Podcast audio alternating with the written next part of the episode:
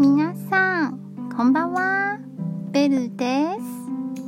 皆さんは果物のライチが好きですか？台湾のライチにはいろいろな種類があります。有名なのは黑叶と玉荷包です。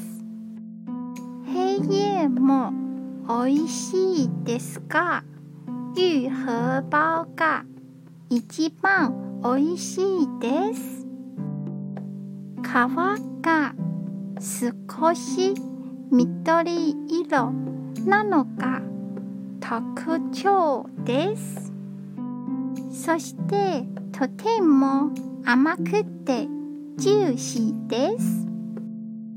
玉荷包は取れるが少ないので値段が高いです。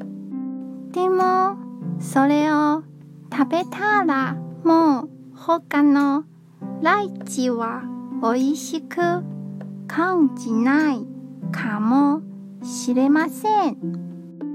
もし見つけたら食べてみてくださいね。今日も一日お疲れ様でした。ゆっくりお休みくださいね。